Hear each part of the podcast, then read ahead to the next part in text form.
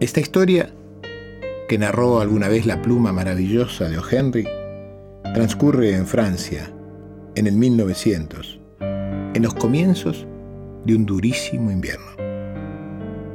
Marie es una niña de 11 años que vive en una antigua casa parisina.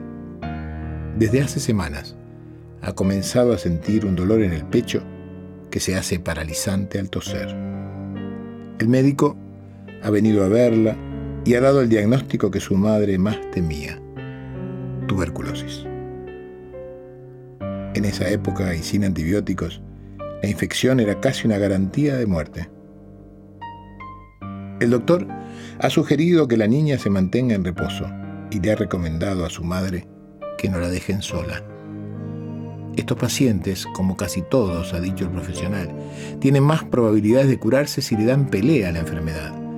Si Marie dejara de luchar por su vida, moriría en algunas semanas. Estoy seguro de que si la tenemos calentita, bien alimentada y con muchos deseos de vivir, cuando el invierno pase, ella estará fuera de peligro.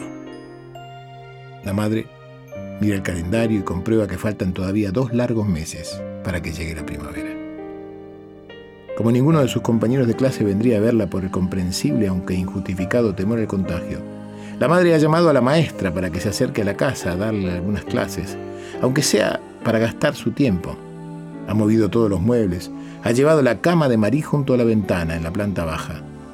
Desde allí, piensa la madre, verá el patiecito interior de la casa, el ciprés en el centro del jardín, las enredaderas, las ventanas de los otros dos edificios que convergen al patio. Podrá ver a la gente pasar de ida y de vuelta y distraerse. El invierno se vuelve más y más frío. La niña se agrava, espectora con sangre y se asusta. Le dice a la madre que tiene miedo de morirse y mientras aquella la abraza llorando, trata de que su hija no note que ella llora. La niña señala el patio y dice, mira mami, ¿ves esa enredadera en la pared del edificio del frente?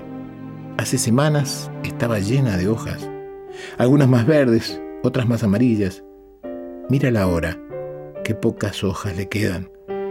Acabo de pensar que cuando la última de las hojas de la enredadera se caiga, mi vida también llegará a su fin.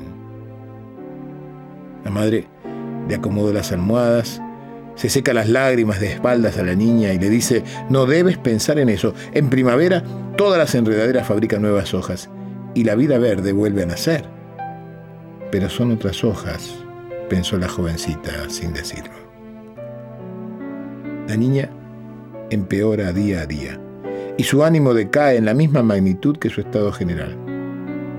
Hasta que una mañana, la madre descubre a Marie muy interesada mirando hacia arriba por la ventana, casi sin querer. La mamá se acerca tratando de ver qué es lo que llama la atención de su hija. Se trata de un pintor que junto a la ventana en el tercer piso pinta con colores vivos imágenes de París. Notre Dame, Montmartre, el Moulin Rouge. La niña está fascinada y la madre alegre.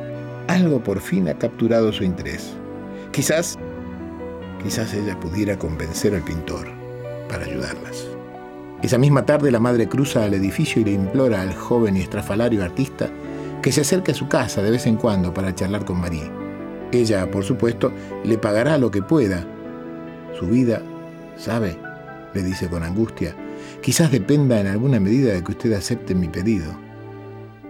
No por el dinero, sino por la pena que le da la situación de la niña, el joven artista empieza a bajar una o dos veces por semana, llevando sus telas y algunos colores para hablar de pintura y para animar a Marie para que dibuje y pinte.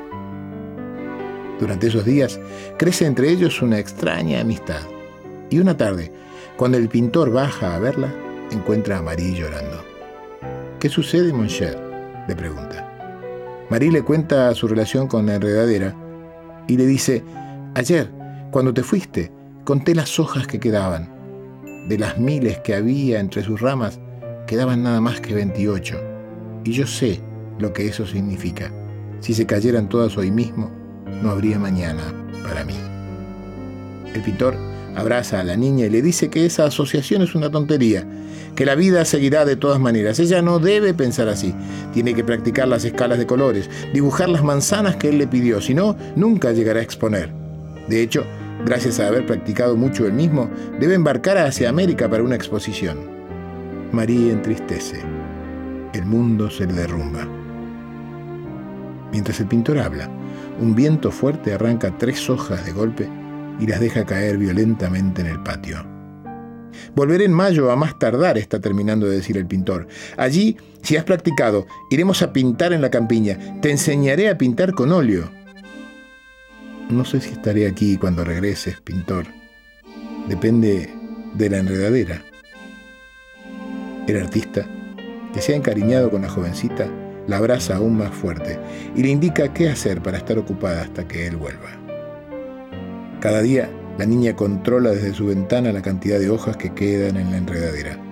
Cada mañana registra un dolor en el pecho cuando comprueba que en la noche alguna de sus acompañantes ha caído para siempre.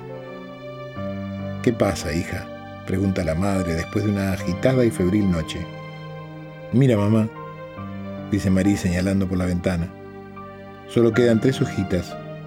Una ahí abajo, junto al portal, otra en la mitad de la pared y la última, solita, arriba, al lado de la ventana del pintor. Tengo miedo, mamá, mucho miedo. No te asustes, hija. Así le dice la madre, con una convicción que no tiene. Esas hojitas van a aguantar, ¿sabes? Faltan nada más que dos semanas para que llegue la primavera.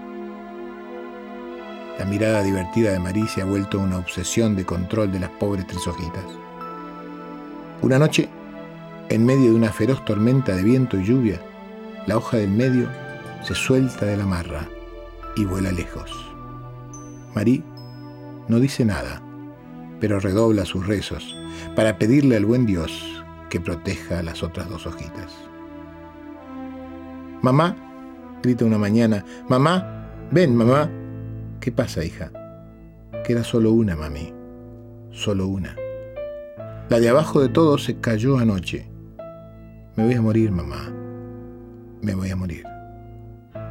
Hay que tener fe, hijita. Además, falta muy poco y todavía queda una hoja. Sí, pero hace un rato, mamá, la vi temblar. Tápame, mamá. Tápame, tengo mucho frío. La madre la arropa con sus mantas y sale por unos paños fríos. La niña vuela de fiebre. Cada momento que María está despierta, está mirando por la ventana a la única hoja que todavía resiste, la pequeña hoja marrón verdoso solitaria que se aferra a la punta de la enredadera.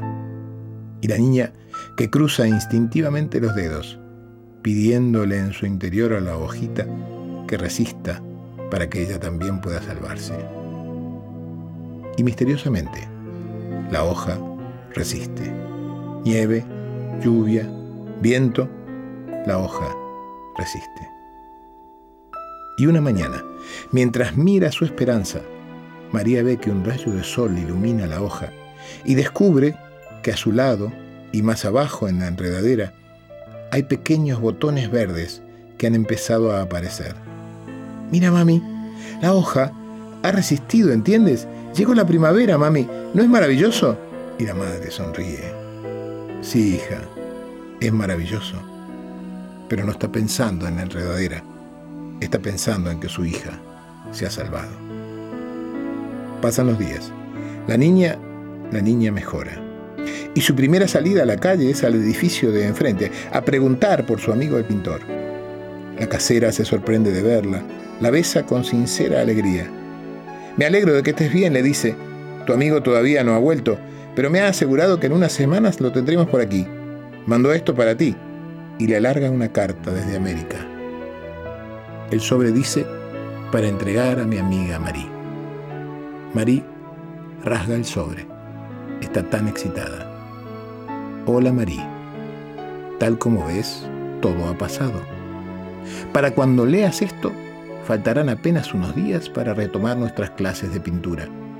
Yo he comprado nuevos colores y pinceles, así que quiero regalarte los que fueron míos. Dile a la casera que te abra mi apartamento y llévate todas mis cosas. Practica mucho. Recuerda las manzanas. La niña salta de alegría. Entra en la pequeña buhardilla por sus pinturas. Una vez allí, se acerca a la ventana para recoger el atril y ve desde el cuarto del pintor su propia cama en el edificio de enfrente. Marie abre la ventana e instintivamente busca a su amiga, la hoja heroica, la que aguantó todo, la más fuerte de todas las hojas. Y la ve. Está allí, en la pared, a un costado, muy cerca del marco de madera de la ventana. Acerca la mano a tocarla. Pero no es una hoja verdadera. Es una hoja que ha dejado pintada en el ladrillo su amigo el pintor. ¿Seremos capaces de amar así? ¿Seremos capaces de pintar hojas en nuestras ventanas para inspirar, alentar y acompañar a los que amamos, aunque nosotros estemos lejos? ¿Seremos capaces de dar el gran paso? Ojalá que sí.